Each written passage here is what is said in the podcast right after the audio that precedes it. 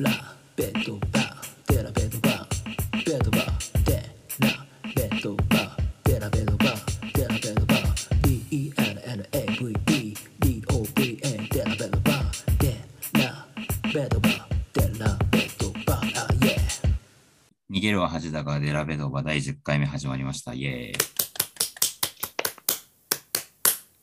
このポッドキャストでは、えー NBA で活躍するロールプレイヤーたちに、えー焦点を当てるポッドキャストになっています。あとは、えーと私、ホストのケリーが、えーオーストラリア代表が好きということで、オーストラリア出身の選手、特に、えーマシュー・デラベドバについても、えー最新のニュースを紹介するポッドキャストになっております。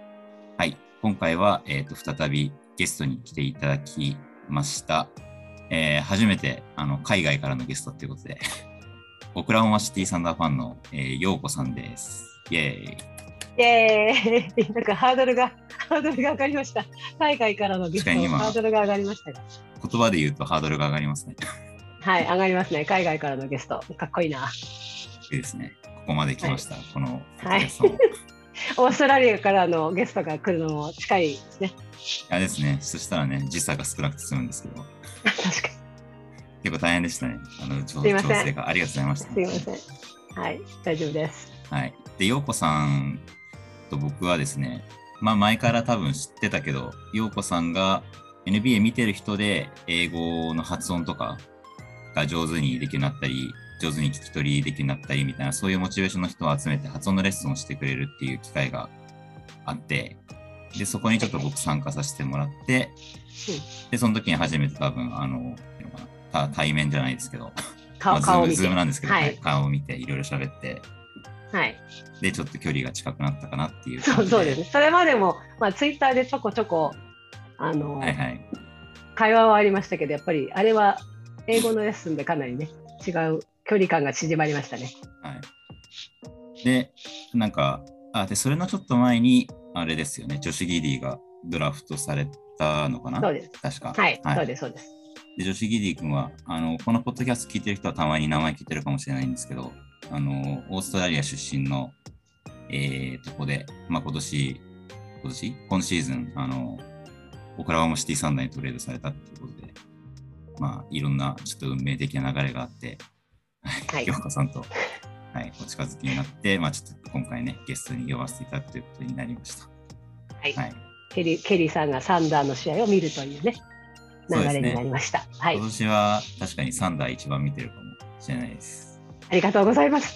あ、いえいえ、楽しいですよ。サンダーね、はい、ありがとう、ありがとうございます。ね負けてるけどまあ負けて、まあまあまあ、あの、全然、なんかあれですよね。まあ負けてもまあまあ、楽しいですよね、楽しいですよね。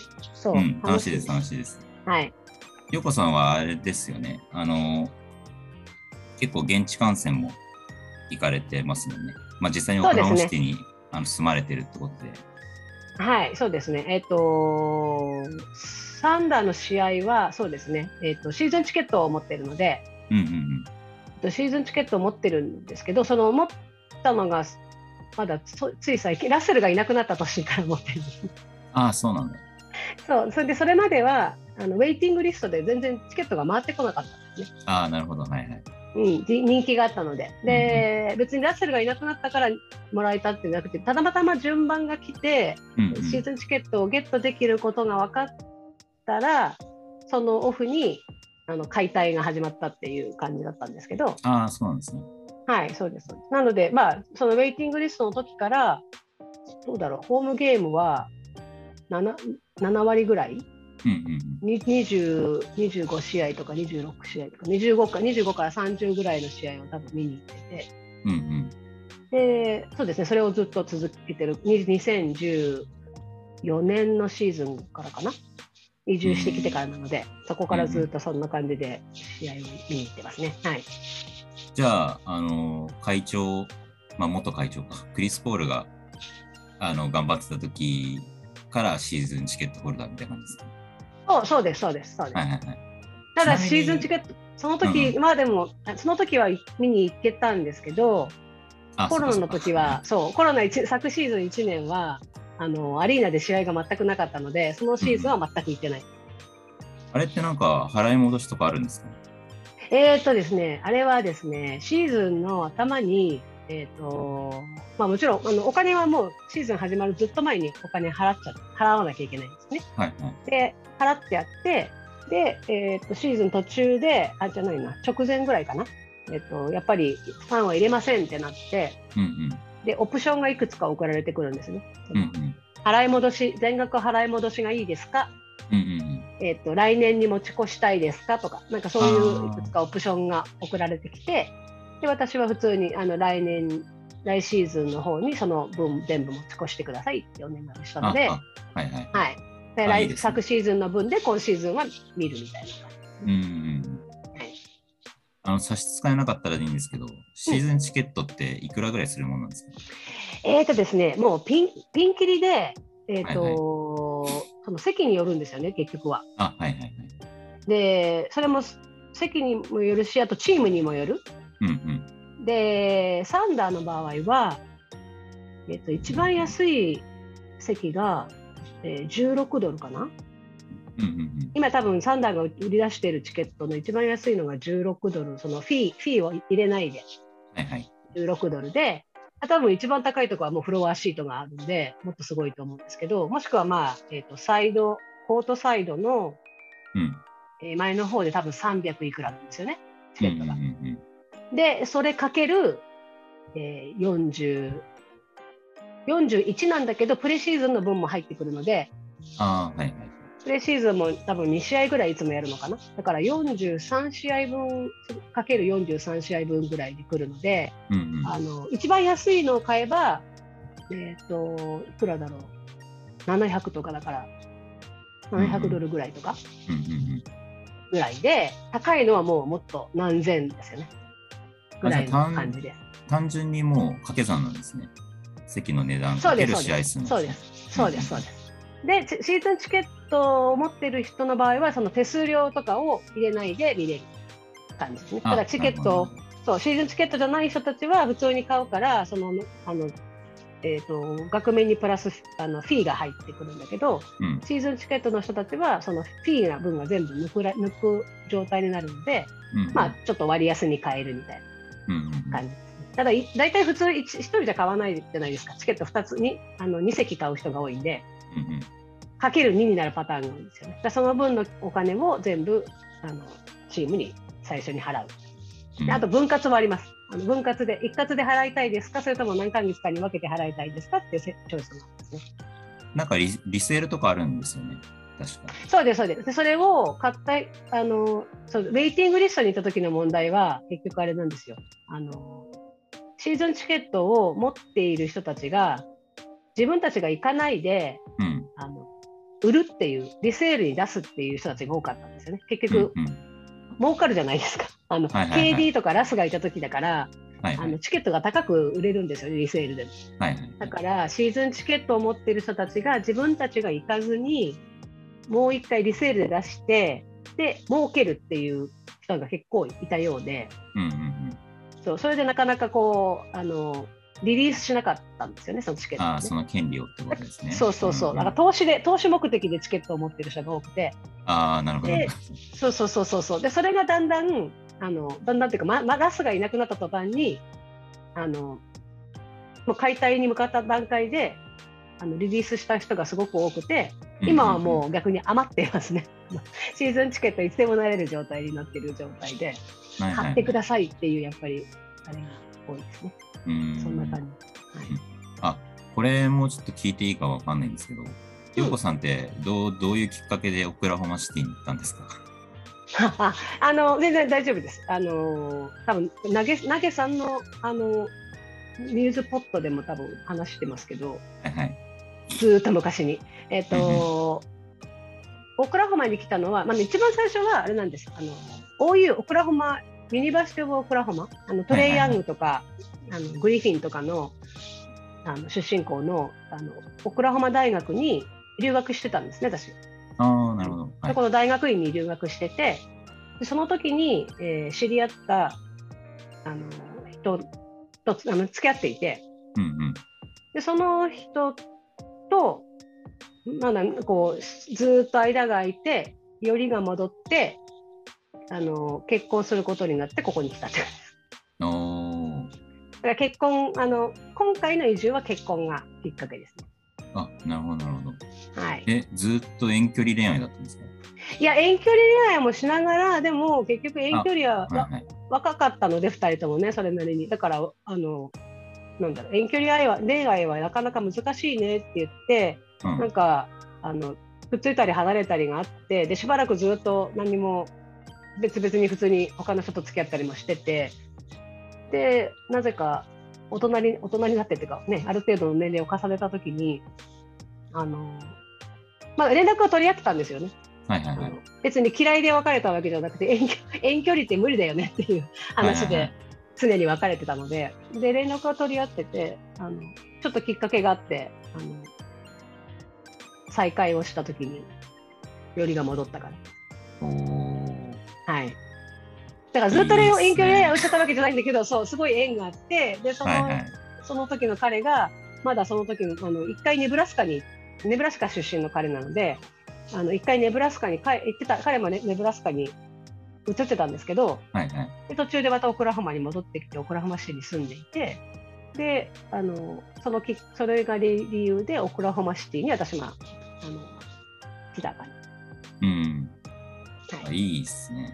なんか久々にそういう恋愛の話聞きました。でしょ、まあ、でも私ももう遠い遠い昔の話なんですでそれであれですそれで彼がオクラホマシティにあのすごいいいチームがあるよって言ってたんですね。うんうん教えてくれていてで私はあの NBA はもちもちろん留学した時とかに見てましたけど別に試合を見に行くとかはなくてうん。うんうん。で彼がでもあるんだよすごいいいチームがって言っていてチケットを買ってくれてで一緒に見に行ったんですよ。でハーデハーデンがハーデンっていう選手がいいんだよねって言いながら見に行って、でそれで一番後ろの一番上の一番後ろの席の方ところだったんですけどそこからこう、あのまだ KD とラスト、えー、とハーデンとイバカとってあのうんうんうん。ね優勝した時のねファイナルの時の、うんそうファイナルの時のシーズンだったので、だからその時にレギュラーシーズンを見に行って、で、で選手のことは全然知らなかったけど、アリーナがものすごかったんですよね、やっぱりうんうん。盛り上がりが。うんで上から見てるから余計にこう、わーっていう、こう、なんていうんですか、あの歓声が、下からうわーって盛り上がってる感感じがすごくて、で、それで、あの、アリーナの応援にはまって、サンダーマンになりました。確かにこう、上のレベルから見てると、なんかその盛り上がってる観客も、なんかすごい見えて、またなんか熱くなる感じがありそうですね。OKC そうとかは。なんです。うんそう、ん日本人の方は来ると絶対、まあ、やっぱりね、せっかく来るからって前の方に座るじゃないですか。うんうん選手を近くで見たいで。もちろんそれも全然ありだと思うし、そういうふうにした方がいいと思うんですけど、チャンスがあったら、なんか上の階で。一回見てみてほしいなっていうのはありますね。あの、うんうんうんいいチームの、応援がすごいチームの場合は、上から見ると、うんなんだろう、もう会場が一体になってる感じが、下の席で見るのと全然また違うので、はいはい。うん。はい。いや、いいな。ちょっと行きたいですね、また。あの、あの、オクラホマシティはいいですよ。今はコロナでファンサービスがないですけど、はいはい。でも、サンダーのアリーナは、ココロナ明けたらどうなるのかわかんないけど、あの、どこの席を持ってても、通路脇のそのさ選手がサインをするところに行けるんですよ。ああ、なるほど、なるほど。そこの移動ができるんですね。そうそうそう、そのセクションの人じゃないとそこには行けませんよじゃなくて、うんうんうんえっ、と、3階の席で安い席を買ってても、試合前にそこに行けば、早く行けば、選手に声かけられるし、サインもらえるし、写真撮ってもらえるしっていうことができるんですよね。だから、で、アウェイの選手、アウェイ側とかって結構いないんですよ。あの、オクラホマシティまで追っかけてくる人がいないから。あの、オクラホマシティサンダーののアリーナで、えっとうんアウェイチームを追っかけるっていうのは、すごい、あの、結構穴場なんですよね。なるほど、なるほど。はい。確かに僕初めて見に行ったのが確かステープルズで、あそこ大変ですよね、多分。あそこ大変ですね。だから頑張って、あの、いい席買いました？なんかあの、選手が通るとこ？お、すごいの高い、高いですよね、あれいくらしたかな？でも、多分、3万円ぐらいかな。うんうんうん。うんうん、で、あの、こう階段、なんていうの、あの選手が通るとこってこうだんだんだんだんこう、なんか傾斜になってて、うん、傾斜になってますね。うん、で、結構、やっぱ前の方は取られちゃったんで、なんか高いところに僕なっちゃって、すっごい上からこう、手伸ばし選手を見よて、見下ろす見下ろす感じになりますね。そう、で、なんかこう、なあの時はなんか、あの、自分で、ななんていうの？あの、こういうササインじゃないけど、ボードを作ったあ、そうそう、ボード。作って、それをブランって ぶら下げて、う ん誰誰に誰にぶら下げたの？あ、でもその時デリーが、あの、サイあンデリーがいた。あ、そそうあそうなんだ。え、それはレイカーズ、あ、あそれ、弟がレイカーズファンで、で、僕がその時デリー追っかけてたんで、あの、 Bucks at Lakers を見に行って、あバックス、バックス側ですよね。だからね。だからレイカーズじゃないですね。あそうね。あのーうんうんうん僕があの撮ったんで、勝手にバックス側にして、いい、いい、いいです。うんお金を払でった人がね。はいはい。そうですね。そこそこ、そこが移動できるのはいいですね。そうなんですよ。そうなんです。んんだから、あの、まあ、ちょっとね、本当コロナでどうなっちゃうかわかんないんですけど、あの、直前まで、あの結構みんなサインも、あの、写真も OK してましたね。うんちなみに日本から OKC 行くとしたらダラス経由とかですか？そうですね。ダラス経由、あの、何に乗るかによりますけど、あの、アメリカンエアライン、だから JAL 系？うんうんうん。だったら、ワン、ワンワールドでしたっけ？なんかそっち系だったら、あはいはいはい。ダラスとかシカゴだシカゴだし、あれシカゴは違ったかな？でも確かそうですね。で、えっ、と、スターアライアンス、はいはいはい。アナ系ですよね。うんうん。うん、アナ系だったら、えっ、と、シカゴとか、あとはうんうんヒューストンとか、デンバーとか、はいはいはい。うん、ぐらいですね。なるほど。まあ、もちろん西海岸経由でも全然いいんですけどね。うんうんうん。うん、そんな感じ。ちょっとまあ、本当チョコに、キディをね、いつか見に行きたいなって。ずっと言ってくれるといいですけどね。どうだでも、でも多分出さないと思うんですよね、サンダ、女子は。女子キディは。うん、確かにちょっうんとさすがに、この、このループを止めないといけない、閉じないといけないですもんね。そうそう。あ多分、多分。分、女子ギディはいい、いい、いい買い物をしたと思ってると思うので、多分止めない、止めない出さないと思うので。はいはい。直行便がないですけどね、ぜひ、いつか来てください。うんうん。ぜひぜひ。あ、すみません。ちょっと前置きが長くなっちゃってるんですけど、あの、はい。おオクラホマシティって、なんか街の雰囲気とかどんな感じなんですか、えっ、と、街の雰囲気はどんな感じか。なんかこう街っていうのはダウンタウンかな。ああ、そうですね。はい。なんかこうダウンタウンの、うん、うんうん、はい例えどうぞどうぞ。まあ、僕全然行ったことないですけど、うんなんかまあ一応ね、あの、まあ、ちょロスと比較するとあれだけど、比較しちゃダメです。ロスはこういう街とか、あと、まあ、クリーブランド、も僕行ったことあるんですけど、はい。まあ、結構僕好きだったんですけど、なんかこう、こじんまりして、で、まあ確かになどうどういうふうに形容しろって言われるとちょっあの、と難しいけど。よく言われるのは、まあはい何もないってね、よくみんな言われ言うと思うんですけはいど、あの基本的に確かに遊びに来るところではないですよね。観光に来るとか、うん遊びに来るっていうなんかために来るところでは多分なくて、で、えっとね、ダウンタウン、ちょっとちょうどアリーナがある辺がダウンタウンなんですけど、うんうんちょっとダウンタウンの端にあるんですけどね、アリーナは。ダウンタウンは、まあ、いわゆるビジネス街なので、はいはい。うんと、平日の、まあ、8時とから、8時から5時ぐらいはそこそこ人がいますけど、うんあうん。の、夜とか、土日はもうほとんど人気がないみたいな感じですよね。ダウンタウンで街、ま本当にビジネス街なの。でうんうんうんビジネス街のあるダウンタウンの大きい通りを挟んで反対側にブリックタウンっていうところがあって、うんで、ブリックタウンっていうところはなんか、なんだろう、いわゆるレンガで作られた建物がいっぱいあるところで、そういうブリックってことですね。うんうんそのブリックですね。で、そのブリックタウンのところは、どちらかというと、そういう、あの、いわゆる夜、夜楽しむところみたいな感じで、で、あの、サンアントニオにある、あの、川、川、なんて、運河？なんていうのかな？なんていうんだっけ？ちょっと忘れしちゃったな。あの、サンアントニオには、街の中に、こう、あの、川、川を作ってあるんですよね。うんうんうんなんか、なんかこう、船に乗ってちょっとこう、あ動けるみたいなあなんかこう人工的な。そうです、そうです、そうです。うんうんうんう運河みたいなのが作られていて、で、両脇にこう、音楽が聴ける、なんか、バーとかお店とかがあるみたいなところがあるんですけど、ですごいあのサンアントニオはおそれが立派なんですよね。うんうんで、それに対して、それを真似して、オクラホマのしあのブリックタウンにもそういうのがあって、ちっちゃいんですけど、うんなんかちょっとしたこうあの船が、船で乗れるのがあるし、うんうん。バーもあるし、みたいなエリアがあったりとか、あと、えー。マイナーリーグだけど、野球の、野球場があるので、えっと、オクラホマシティ・ドジャーズって言って、あのロスのドジャーズのマイナーリーグがあるんですよね。そうなんだ。うんうん、なので、そこに野球場があったりとか、ホテルもその辺に大体多くあったり、あとバーとかクラブとかがあるエリアがあって、でちょっと外れていくと、なんかちょっとずつちょっとずつその周りに、あの、なんだろう、そこそこおしゃれなエリアをどんどん今作っている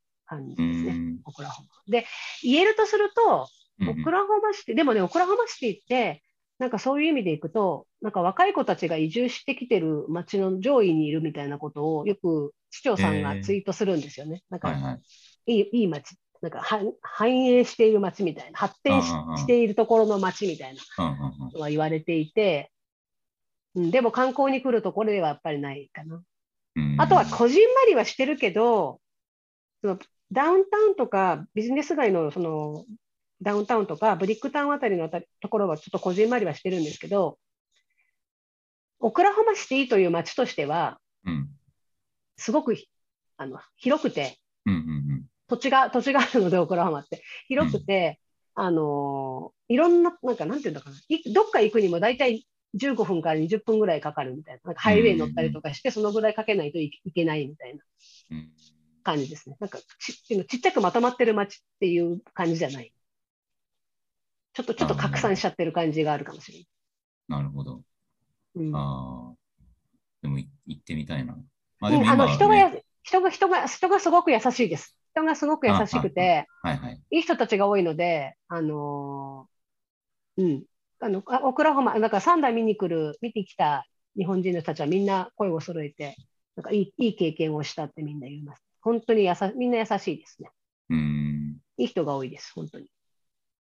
うん、ぜひ頑張って。ぜひぜひ来てください。はい。ギディに会いに。ようこさんいるしね。はい。私もいるし。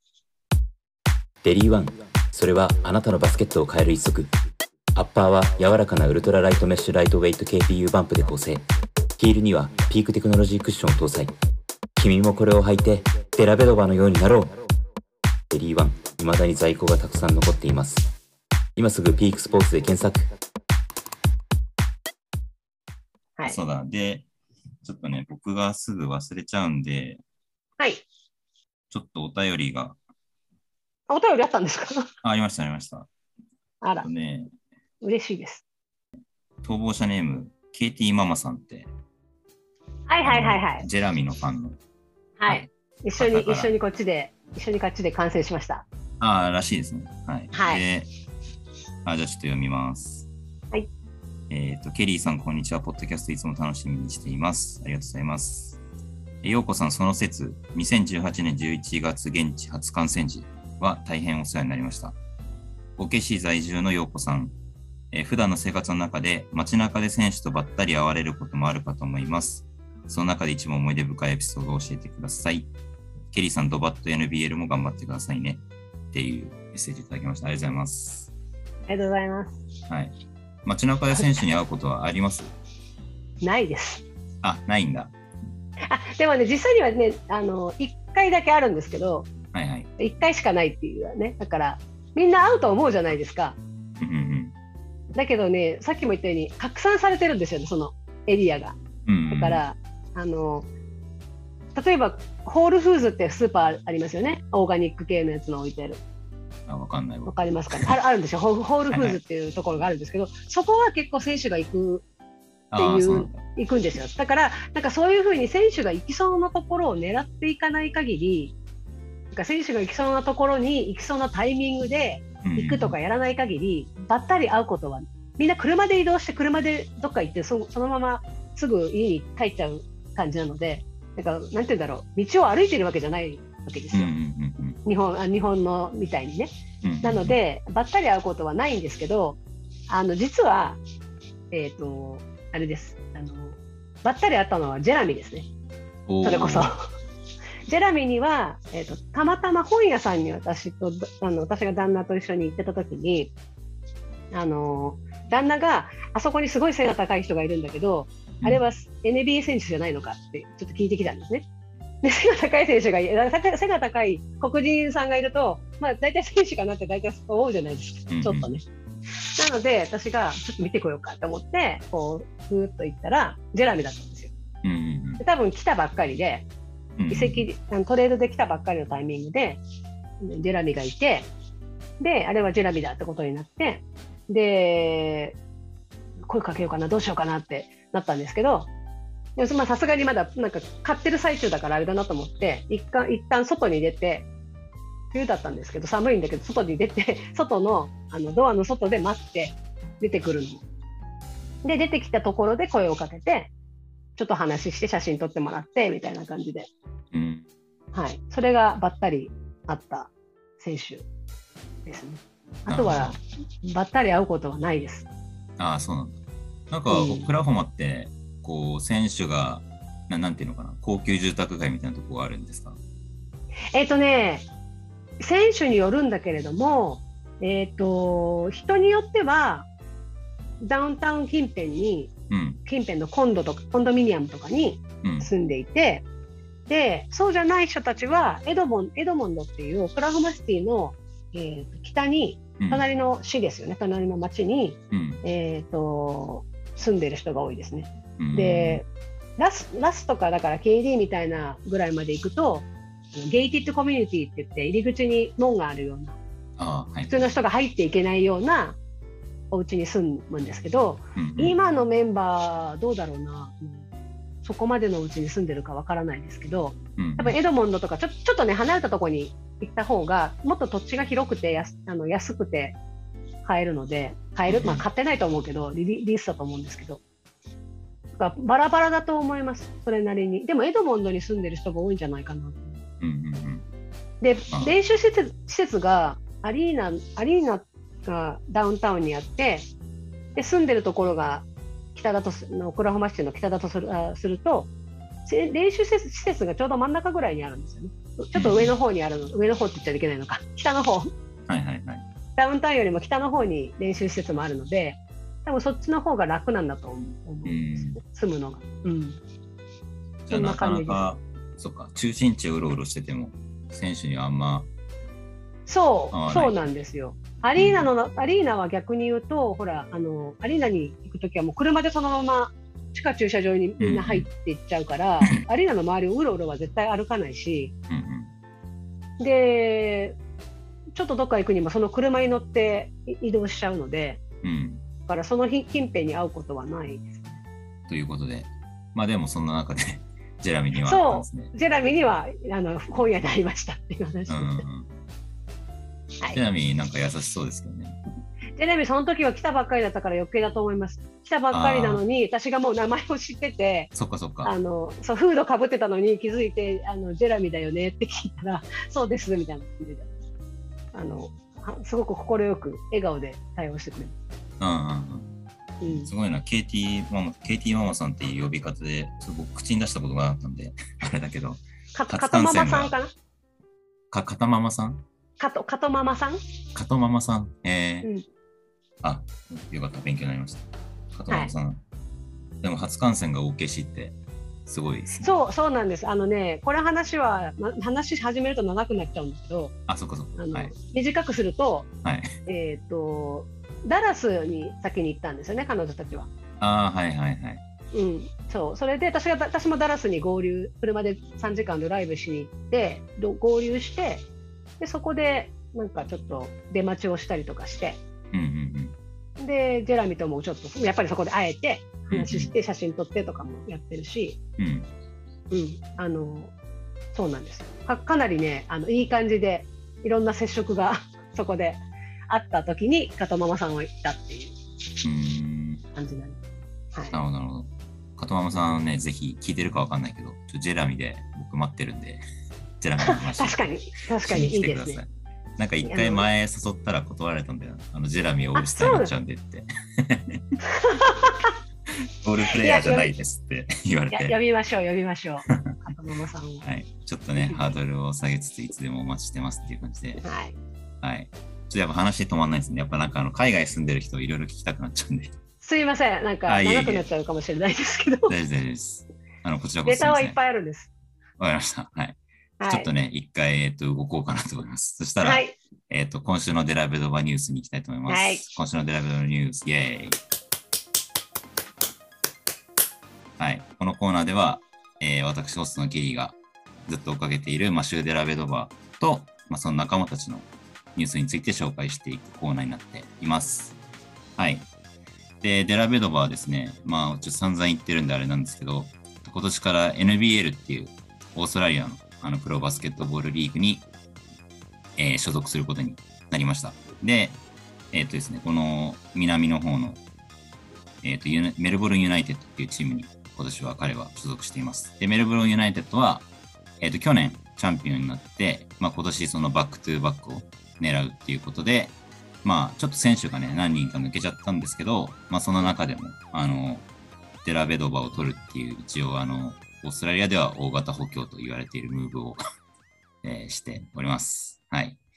でですね、えっ、と、NBL は12月の3日に開幕、えーして、まあちょっとコロナの影響とかもあって後ろ倒しになって、まあそういうふうになってるんですけど、えっ、と、メルボルンユナイテッドは、えっ、と、昨日ですね、12月、日本だと12月5日かな、の日曜日の、まあお昼ぐらいに、ちょっと試合が、えっ、と、開幕戦がありました。で、ちょっとね、結論から言っちゃうと負けちゃったんですけど、えっ、と、79対74で、えーシドニー・キングスと対戦して、えーちょっと負けちゃいました。はい。でシドニー・キングスはですね、えっ、と、もともとあの、アンドリュー・ボーガットとかが昔いたりとか、まあ、その時は結構ファイナルとか行ってたチームなんですけど、まあ、未だに、えっ、と、ザビエ・クックスとか、ザビエ・クックスっていうのは、オーストラリアの代表に、あの、オリンピックのちょっと手前ぐらいまで残ってたメンバーで、多分ジョシュ・ギディと一緒に、あの、東京には行かないっていうふうに。ないったんですけど、まあ結構彼が、練習っていうか、ちょっと前に練習してたのかな？えーっと、あ、そうです、そうです。オーストラリそうアど代表の前にあのジョシュ・ギディもいたけど、その時に一緒にいたとですよね。です。なんかエキシビションマッチまでは、あの代表に帯同してたが、うん、で、まあ、東京の最終メンバーにはちょっと残れなかったって感じですね。で、結構ね、3, 3番、4番とか5番とかそこら辺いろいろできる。まあ、それこそ、ちょっとジェラミっぽいかもしれないですね。なんかう、ん。結構そういうサイズが大きくて動けて、えー運動量もある選手、いい選手なんですけど、あとはあの、ソン・メイカーの弟のうんマケール・メイカーだったかな が今年から入ってたりとか、まあそういう、えっ、とまあ結構強いです。あ、あとあれだ、RJ ハンプトンって、うんあの、もともと NBA にいて、セルティックスにドラフトで指名された、えーと選手とかもいて、まあ結構強かったですね。はい。えっとですね、あ、先にデラベドバスタッツいっちゃうと、あの NBL は、えっ、と、フィバールールにと多分一緒なんで、あの10分4回で全部で40分うんなんですけど、えーその中で、まあ、スターターで28分出て、えっ、と、9点、えっ、と、6アシスト、1リバウンド、えー3ターンオーバー、えー2スティールっていう感じですね。まあまあまあっていう感じなんですけど、あ、で、この試合は、メルボルンは、あの、クリス・ゴールディングっていう、あの、エースの選手、シューターの選手がいるんですけど、まあ、その選手がちょっとハム、ハムストリングスを怪我しちゃってて、まあなんかマイナーな感じだって言ってたから、そんなに時間かかんないんじゃないかって言われてるんですけど、あの、ちょっと彼がいなかったりとか、あとは、デイビッド・バーローっていう、あの、それも結構ローテーションにがっつり入ってる選手がちょっといなかったりとかして、まあいろいろね、ちょっとあの戦力が揃ってない、えー部分もあったんですけど、で、あと途中でなんか20点差ぐらいついたんですけど、まあそこからちょっと頑張って、この2クォーターがね、22対10とかで結構ランがあって、やばいなみたいな感じだったんですけど、まあ頑張って巻き返して、そこはすごかったんですけど、まあちょっと最後一歩届かずとうんいった感じでした。でデラベドバはですね、あの、スリーポイントがちょっと5分の0だったんで、ここだけなんとかしてほしいなっていう。悲しい。はい。いや、なんか本当にね、あの、これ決まったら1点差になるみたいなスリーを結構外しちゃってたんで、あの、多分多分なんかチームからゴーサインは出てるんですけど、もうお前があのどんどん打っていいみたいな、打てた。うん、やってたんで、そこはね、その期待にちょっと応えてほしいかなっていう感じでしたね。ちょっと惜しかった。もうちょっとで、なんかこうヒーロー、ヒーローなモーメントが作れそうなうんうん感じだったんですけど。チーム最長ですもんね、出てるの。ああ、確かにそうですね。しかもねキャプテンをこの時やってます。あ多分普段はゴールディングはキャプテンをやってるんだとうん。思いますけど。うん。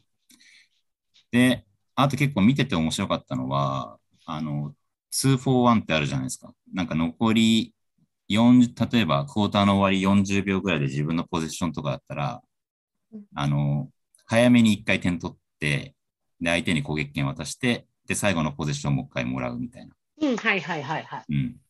で、その時にじゃあ、早めに点取れるポイントで、あの、誰がその1回目のプレー点取りに行くかみたいなのが多分あると思うんですけど、それはあの、メルボルンはデラベドバのドライブにしてたりとかして、おうおう。まあ結構、あ、で、ちゃんと点取ってたんですけど、結構あの、なんか期待されててる感じがして、ね、ちょっと期待されてるうちにちゃんと活躍して、スリーをね、そうそうそう、頑張ってくださいっていう感じ頑張。ってくださいはいね。確かに頑張ってください。うん。ちょっとねね結構オープンなスリーも外したんで、いいや、ちょっと頼む、頼むっていう、うん、感じですね。はい。ちょっとね、次にせっかく期待しましょはい。せっかくなんで、ちょっとハイライトを、今ツイッター見えてます？見てます。えーっとね、うーん笑顔が可愛いよね。デラベルドバね。そう、デラベドバはね、良くないのが、なんかあの、あの例えば、彼のスポンサーが、あの、一応ピークっていう中国の、あの、バスケットボールシューズのスポンサーがついてくれてたんですけど、はい。なんかそこで、まあ、あの、こう、スポンサードしてる選手の、こう、集合写真みたいのをピークが作ったりとかするんですけど、結構みんなこう、かっこいい顔してるのに、一人だけなんかこう、ニコって笑っちゃってて、なんか全然ニュアンス違うみたいな、そういうことがよく、でもか、可愛いから、可愛いからいいいいんじゃないか。まあまあ、そうですね。そう、可愛いんだけど。デラベルドバは会ったことがないんだよね。あ、でも会えるんじゃないですか。いついつか、いずれ。会えるかな。なんかでもい、いうん、多分バス行ってたい、いたチームがあれなのかな。いたチームがあれだったから、あんまり私が見に行ってないのかもしれないな。うんうんうん。結構、青江側に行くんですよ、私。あ、そうなんですね。サインもらいにとか。あの、サンダーとかであまりもらっちゃってると、あの、アウェー側に行くことが多かったんだけど、はいはいはい。デラベドバには会ってないですね。はい。ね、これが昨日のハイライトです。音出るかなあ、まあいいか、音はなくて。これは、えーっと、昨日はそうそう、アウェーだったんですよね。シドニー・キングスのホームで。で、この白がメルボルン・ユナイテッドですね。うんうん。で、今これデラベドがポストプレーをしてます。あで、パスをね、出して。おうおう、本当だ。いいいいじゃないですか。この今決めたジョール・ワルアチューって言うんですけど、この人ははい去年のシックスマン・オブ・ザ・イヤー取った、あのーセンターですね。へえ。シックスマン・オブ・ザ・イヤーをセンターが取るんだ。うん、そうだった。そうなんですよ。なんかよすごい4すごいね4、5番やる、パワーフォワードとセンターやる感じの人で。NBL は結構なんかこう、サイズちっちゃめで展開が早いみたいなリーグなんで、ああ、そうなんですね結。構ね、大きい人が、あ、これデラベドバ。おうん、うん、わかるわかる。見てわかるわかる。これ結構ちょっとおーってなりましたね。なんかうまいリバースレイアップをうんドライブからして。これはね、シェイ・イーリっていう選手で、去年から行った結構ハッスル頑張るポイントガードの選手ですね。これもデリーですね。お、いいプレーです。うんうん。やっぱこう、大きい選手がいると、デリーはちょっと輝きますね。うんうまくピックアンドロール使って。はい。これはね、ちょっとメルボルンのあれなんで、ハイライトなんで、基本的にメルボルンが最,、最強に見える感じになってますけど。全部決めてますね。あとね、ハック、ちょっとあの、下の名前がわかんないんだけど、ハック・ポーティーっていう選手がいて、はい。その選手もいいビッグマンなんですけど、彼は確かなんかその NBA のドラフトを狙っている、あ、今デリーこれスティールしましたね。選手で。いいパスです。はい。おおななるほど、なるほど。ここら辺結構、あ、いつもの頑張ってる顔ですね。確かに、本当だ。これがね、なんか追い上げてる時間帯で結構頑張ってうん彼が発する人。あ危ないけど、パスが取りました。はい。そうそう、今はそうですね、追い上げて10点差ぐらいになっている時間帯ですね。うんうん、本当だ、本当だ。お、取った。また取りました。俺のボールだみたいなね。うん。まあやっぱね、NBL も決してね、レベル低くないんで、やっぱうん全力で頑張んないと。あ、これね、デリーのいいあのスクリーンだったんですね、今のアリうん、本当だ、本当だ。確かに。サイズ全然違ったのに。うんうん。やっぱちょっと体格がポイントガードにしては彼多分いいんで、なんかポストプレイしたりとか、あのースクリーンかけたりとか、うんまあそういうのを結構アドバンテージだと思ってチームでやらせてもらってる感じはあるかもしれないですね。なるほど。はい。といった感じで、まあまあこんな雰囲気で NBL はやってますっていうはい。ね。とはいうもの次はいつなんですか？次は、えっと、1週間後かな。12日の日曜日。どどういう頻度、NBL どういう頻度でやるんですか？でもね、あの、トータルでに、トータルでね、た確かに28試合とかそんぐらいしかやんないんですよ。あ、そうなんだ。はい。なるほど。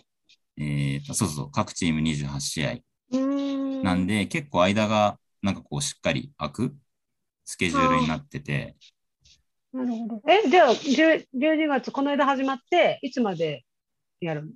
えっと、多分4月かな来年の4月。あ、じゃあ、その、あ、へえ、あ、本当だ、そのぐらいやるのに28試合なんだ。うんうんうん。え、NBA もうちょっと試合数減らしてくれてもいいんだけど、ね、まあまあ追っかけるの大変よね、みたいな。確かに。そうですね。もうだから、うんこれ、そうそう、NBL がまあこんぐらいの頻度なんで、ちょっと助かってますね。まだ、あの、両方 NBA も見つつ、NBL も見つつとかだと。ね。うん。なん。かやる方も大変だと思うけど、あの、見る方も大変よねっていつも思いながら。うんうんうんでもだから、デリーは結構、あの、怪我がちだったんで、最近。あ、だから、こんぐらいゆっくり、あの、実践でプレーできてみたいな環境は多分彼にとっていいんじゃないかなっていうなん。思うんですけどね。だからこれ、あの、4月に、あの、す多分だから、あの、なんだ、NBL でいうプレーオフみたいなものに行けないチームは多分もうちょっと早く終わっちゃうんで、そうすると、あの、実は、は NBA のプレーオフにね、あの、呼んでもらえたりもするんですよ。NBA の選手。ああ、なるほどね。なるほど。うんうんそっかそっか。なんかちょっと、ちょっと何日、何日までか忘れたけど、あるよね、そのデッドラインがね。うんうんこの時までに、あの、入ればプレーオフ出れますよみたいなやつあったりまありましたね。うんうんうんだから、ちょっとそれも、なんか視野に入れているのかなっていう感じはうんするんですけど、まあ、そんな感じで、とりあえず、あの、次の試合は、1週間後かな ?12、うん12日の日曜日だったと思います。で、次が、あの、サウスイーストメルボルン・フェニックスっていう、うんと、今年、上チーとか入れたチームですね。あー中国のうんうんはいはいはいはいはい。ただ彼、この間なんか代表戦で怪我してたんで、ちょっとアップデートがどうなってるかわかんないですけど、まあでも結構あうんの代表選手がたくさんいるチームで、ライアン・ブローコフとか、あのダラスでちょっとプレイしてたシューターの選手がいるんですけど、あの、うん、プレイしてない時が、なんか、ただの数学教師とかにしか見えないみたいな、いじられ方をしてた。そうだった。うんあ、なんかき、それ見たことあるか、それなんかツイッターで見たことあるかもしれない。そういういじられ方されてた人。そう、多分、あの、海外でもそういういじられ方をしてたような。でも、あのね、結構優秀なシューターで、あの、うん練習試合の時は、その人に結構ね、ボコボコにやられて、負けちゃったりとかしてたんで、へえうん。結構ね、侮れない感じの相手なんで、ちょっとまた頑張ってほしいなって。ですね。スリーを打ってもらいましょう。はい、スリーをね、まあ、打っているんですけどね、あ、じゃあごめんなさい、間違えた。スリーを決めてもらいましょう。決めてほしい。ですね。ねちょっと5分の0は。ねそうそうそう。ねちょっと最近ね、あの、まあ、やっぱね、距離も近いんで、NBL って。うん。そう僕もね、あの、あ、そうなんだ。近いのか。ね、NBA に比べて近くなるんですね。そうです、そうです。あの、フィフィバのあ、そっか。サイズリバと一緒ね。うんうんうんうんうん。なんで、はい、ちょっと決めましょう。決めましょう。決めましょちょっと待ってあれ銅メダリストのマシュー・デラベドバじゃない？いやあの嬉しそうな笑顔絶対そうだってなんだよクワッカワラビーかよ逃げるは恥だがデラベドバ。これ見れる、見れないんですか？あ、日本から見れました。見れる。一応見れる。グッドクエスチョンでしょ？Good question ああ、なるほど。はい。はい。で、そう、ずっとね、あの、僕が見方が分かったら教えるよっつって、あの、昨日しれっと、ちょっとまとめるのめんどくさくて、ツイートしなかったんですけど、ど一応。見れます。で、どうやって見るかというとですね、このなんか、ライブナウっていうサイトがあって、おあの、まあ、英語で LIVENOW で、多分打ち込むと出てくるんですけど、まあ、そういうなんか、あの、配信サイトがあって、あの、まあ、日本は、えっ、と、そこから見てくださいっていう案内があって、で、これ、あの、サイト行くと、多分だけど、なんかそのゲーム単位でお金払って、配信見れるみたいな、そういうサービスで、ただちょっと後追いができるかはちょっと僕まだチェックしてないんで、おなるほど。うん。ライブナウだもんね。ライブナウだもんね、確かに。名前がライブライブナウだもんね。ちょっと気になるね、そこね。うん。もう今すぐ見るみたいな感じだからね。ケリーさん、継承してくださいって感じです、それね。はい。ちょっともう一回飛んで、あの、リンク飛んでみて、まだ権利が残ってるか見てみますけど、なんかあの、とゲーム、1ゲームで多分2ドルぐらいだったかな？1.99ドルとかだったと思うんですけど、まあ、そんぐらい払えば、うん。で、全然なんかあの画質とかも全然悪くない感じだったんで、うんまあ、日本の方はあのここから見れますと。だからちょっと次の試合とこから、まあ、リンク貼っとこうかなと思うんで、興味ある方はちょっとツイートを待ってください。でちなみにこれだからアメリカは、えー、これ YouTube チャンネルだな。うん、YouTube TV だな。YouTube TV なのかな、いや、YouTube これ多分チャンネルか YouTube チャンネルだから、フリーなんじゃないですかね。なるほど。だから僕これ期待してたんですけど、これで見れないかな。ああ、そっか。ねそしたらただですもんね。うんうんうん。だから多分、陽子さんもしかしたら NBL の YouTube チャンネルがあるんで、うんうんそうんっ。から見れんのかな？ちょっとわかんないけど。あの、プレシーズンマッチは全部ね、NBL の YouTube チャンネルで見れたんですよね、無料で。で、多分それ動画まだ残ってるんで、まあもしね、興味ある人は、あの、すっごい、体、なんかあの、市民体育館みたいなところでやってるんですけど、え？え？え？NBL が？NBL のプレシーズンあ、プレシーズンだからね、そうね。そういうことうんね。なんですけど、なし、多分観客もね、あの、メルボルンの試合とかは全然人入ってないんですけど、まあ、入れ入れてないのか、うん。あ、大丈夫ですか？早速チャンネルを確認しようと思って、あの、YouTube のサイトを開いたら変な音が出てしまいましたっていうあ、話です。いえいえ、ありがとうございます。優しい。優しさを感じました。多分、なんか、あれですよね、どこの場所からアクセスしてるかが、これって。はいはい。うん、でもどうなんだろうな。あ、でもやってる、これ、NBL22 ラウンド、違うな、これ。なんかありそうですけどね。サイトは普通にうんうんナショナルナショナルバスケットボールリーグですね。ですよね。普通に見れるし、でも試合が見れるかどうかはよくわからないな、これだけだと。うんうん。まあ、ちょっとなんか、面白そうなマッチアップがあったら、結構皆さんにそうですね。アアピっておきます。はい。ねちょっとね、今、ゴールディングがいないんで、フルメンバーじゃないから、まあ、その分、なんかデリーに、それでいいのかって感じするけど、デリーに頼るうん感じのとこもあるんで、あのファンとしては面白いまあでですけど、も、ケリーさん得じゃないですか。そうですね。うん。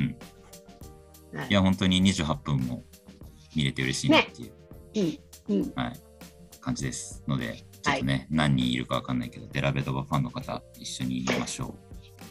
あ、で、そうそう、一応ね、あの、さっき、カートママさんも言ってくれてたんですけど、あ、そう、レオさんが、あの、ババット NBL っていうのをうんうん去年、うんやあの、ツイッチで配信でやってたんで、ちょっとそれで馬場君いなくなっちゃったけど、デラベドバが来たんで、あのね、ドバット NBL っていう僕、ハッシュタグ勝手に使うんうん、って、あのね。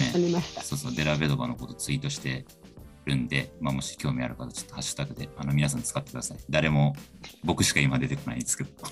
実況実況的にね。そうそうそう。あ、でも実況じゃなくてもいいのか。見見た後とかにね。感あそうですね。想とかね。そうそうそう。ぜひぜひ、あの、お願いします。っていう感じですおね。願いします。はい。デラベドバ方面は、あ、あともう一個、あのですね、はい。NBL が、まあ、一応その CM みたいなのがあって、まあ、それにね、デリーが出てくるっていうのがあるんですけど、これ音も共有できるの？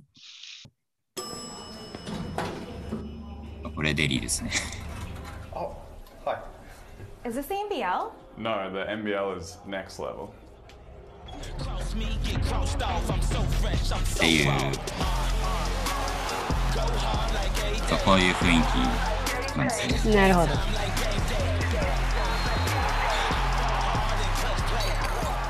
This season, watch the Hungry Jacks NVL take it to the next level. はい。まあ、みたいな感じで、ちょっと、うん、可愛いじゃないですか。やっぱり可愛いんでね。うん、可愛らしい。影響がありますね。うん。なんか今、そうそう、見てない人わけわかんないけど、あの、エレベーターにデリーが乗って、ね。あれ、最初、あ、すみません、最初は、最初の女の人はあれ、なんて言ってるんですかね。ちょっと僕、うまく聞き取れなくて。えっ、ー、と、何て言ったのかなここの回は、あ、NBL の NBL の回ですかみたいな。そうそうそうって言ったと思う。で、No, ne, No って言ってるね。なんかね。うんうんうん。そうそう、あの、なんか違う今年の、違うよって。なんか標語みたいな、NBL の標語がなんかそのネクストレベルっていうのを多分言っててそう、いうことね。で多分それにかけはいて、なんかエレベーターでデリーがそのより上の階を押して、うん。あのリーグ Next がそこ level 上がっていくよって。でやっぱそのね、NBA の選手が帰ってくるっていうのが多分結構リーグにとって大きいことなんで、まあ、それもちょっとかけて、ネクストレベルっていうので、はい、といった感じで、デリーがあの演技をしたりもして、こういうのもやっぱね、やっぱ NBL だと結構ピックしてくれるんで面白いですね。うんデリーファンは。うん。はい確かに確かに。といった感じで、デリー頑張ってます。頑張ってます。でですね、まあちょっとあの、オーストラリア、あの、関連ということで、えっとですね、はい、もう一個ニュースは、ジョシュ・ギディーが、えっと、 Rookie of the Month を獲得しました。おめでとう。はい。イエーイ。これって、今シーズン最初の Rookie of the Month って感じですね。きっと、 October とそうですね。 November だ。10, 10月が、えっ、と、試合数が少ないので、うんうんうん。あの、スタートが遅いじゃないですか。だから毎、毎シーズン、10月と11月はくっついくっつくって、最初の、最初のシーズン最初のルーキー・オブ・ザ・マンスとか、なんとかマンスね、コーチ・オブ・ザ・マンスとか、プレイヤー・オブ・ザ・マンスとかって、その手のやつは全部、あの、くっついて、うんうん 2, 二月分で、あの、発表してますね。はい。はい。で、その間、ディディは、えっと平均10.4点、7.2 7.2リバウンド、5.8アシストということで、ルーキー・オブ・ザ・マンスに見事輝きました。素晴らしい。うん、素晴らしいね、素晴らしいと思ってたけど、まさかルーキー・オブ・ザ・マンスになるとは。いや、私も思わなかったですね。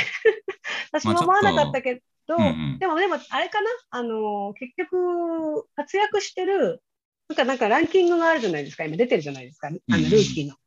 で、うんルーキーの活躍してる人たちの、えっと、ラン多分、ギディは、ドラフト指名と同じ6位ぐらいに多分、大体いて、うん。でその前に上がってる選手がみんな多分、イースタンカンファレンスの選手な気がするんだよね。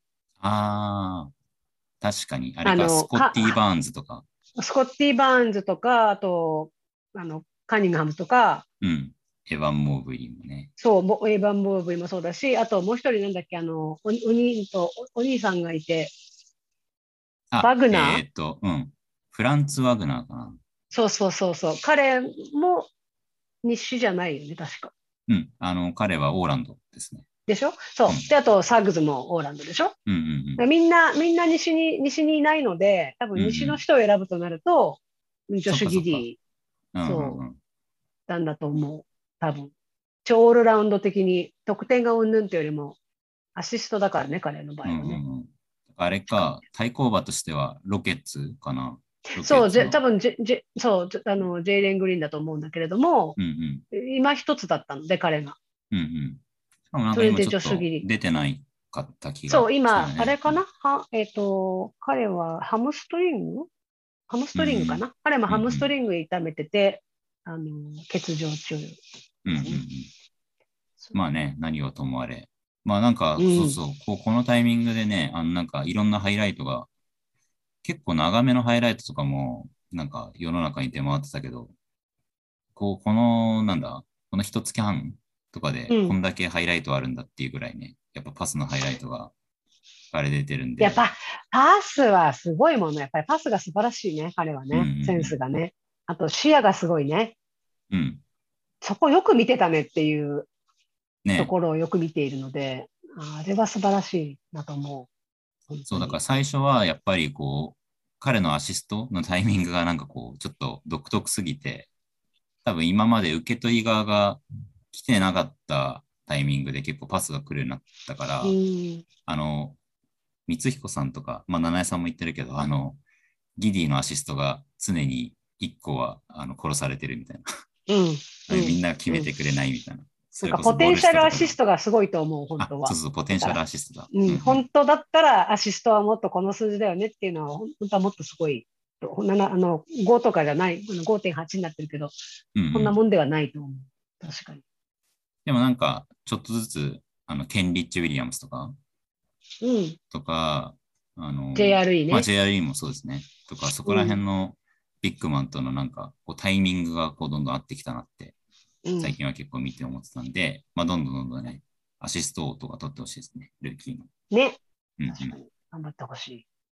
でちなみにね、東があの、エヴァン・モーブリーで、あの、ハルシさんも応援してるクリーブランドキャバリアーズうん、お喜び。お喜び、でも多分ね、きっとハルシさんは、まあまあ、あの、普通でしょって多分。まあまあ、でもエヴァン・モーブリー頑張ってたしね。うんうん。ねいや、すごかったですね。本当にあの、ハルシさんね、いつかちょっと、なんていうの、あの、弁明しに来てほしいですね。あの、やっぱ僕のポッドキャストの時、いや、ちょっとキャブスは、あの、守備が厳しいでしょ、みたいなこと言って、言ってたんで、あ開けてみたらね、やっぱエヴァン・モーブリーがすごいですね、本当に。